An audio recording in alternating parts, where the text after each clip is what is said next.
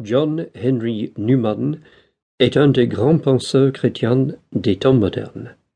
Mais il n'est pas seulement penseur ou théologien, il est aussi prédicateur, homme d'action, homme de prière et guide spirituel. Il fut un écrivain extrêmement prolifique. Ses œuvres complètes comprennent plus d'une quarantaine de volumes, dont douze volumes de sermons. Sa vaste correspondance comprend trente-deux autres gros volumes qui sont une mine d'informations d'un grand intérêt. Et il a laissé derrière lui un nombre énorme de textes inédits, de notes et d'ébauches. Nos amis américains sont actuellement en train de numériser la totalité de ces vastes archives. C'est une opération qui va prendre plusieurs années. La diversité de ses écrits est aussi impressionnante que leur nombre. Parmi eux, à côté des volumes de sermons, on trouve des ouvrages de théologie, de philosophie, d'histoire, des poésies, des prières et méditations, et même de romans. Lorsque de son vivant certaines personnes le traitaient déjà de saint, Newman rétorquait en disant Ne soyez pas ridicules, les saints n'écrivent pas de romans.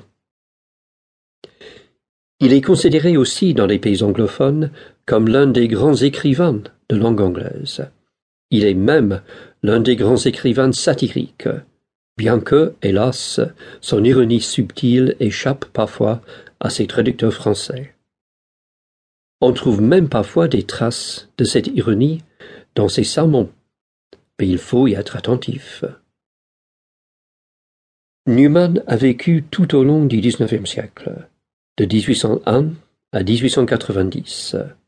Il a été témoin de bouleversements dus à la révolution industrielle, à la création d'un empire colonial britannique. Sur le plan religieux, il a été témoin et acteur d'une révolution à l'intérieur de l'anglicanisme. Dans la seconde moitié du siècle, il a participé à tous les grands débats au sein de l'Église catholique car il a passé la première moitié de sa vie très exactement dans l'Église d'Angleterre, et la suite, quarante-cinq ans, dans l'Église catholique. Il a travaillé assidûment au renouveau de chacune de ces deux églises. Dans l'Église d'Angleterre, il a été pendant une quinzaine d'années le prédicateur le plus écouté, le plus lu et le plus célèbre de toute cette Église. Il a été le chef de file d'un mouvement de renouveau de cette Église qui a changé à tout jamais son visage. À sa mort, en 1890, un ami anglican a pu écrire que Newman était, je cite, le créateur pratiquement de l'Église anglicane telle que nous la connaissons aujourd'hui. Il faut préciser cependant qu'il s'agit d'une partie seulement de cette Église. Mais aujourd'hui, une petite minorité d'anglicans très proche du catholicisme l'honorent comme un refondateur de leur Église et le vénèrent presque comme un saint.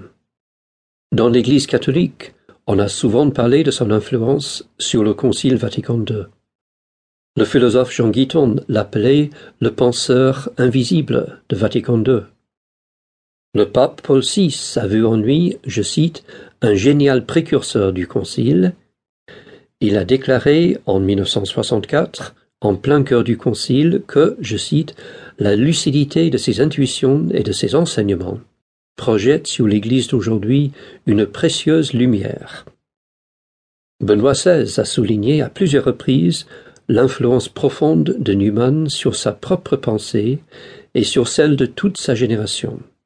Selon lui, les deux enseignements de Newman sur la conscience et sur le développement de la doctrine constituent, je cite, une contribution décisive au renouveau de la théologie. Newman a été béatifié par Benoît XVI le 19 septembre 2010. On attend maintenant un deuxième miracle pour qu'il puisse être canonisé. Et sa canonisation sera certainement suivie selon le vœu de tous les papes depuis Pie XII, par sa déclaration comme docteur de l'Église, c'est-à-dire comme quelqu'un dont l'enseignement, la doctrina, se trouve investi d'une autorité particulière.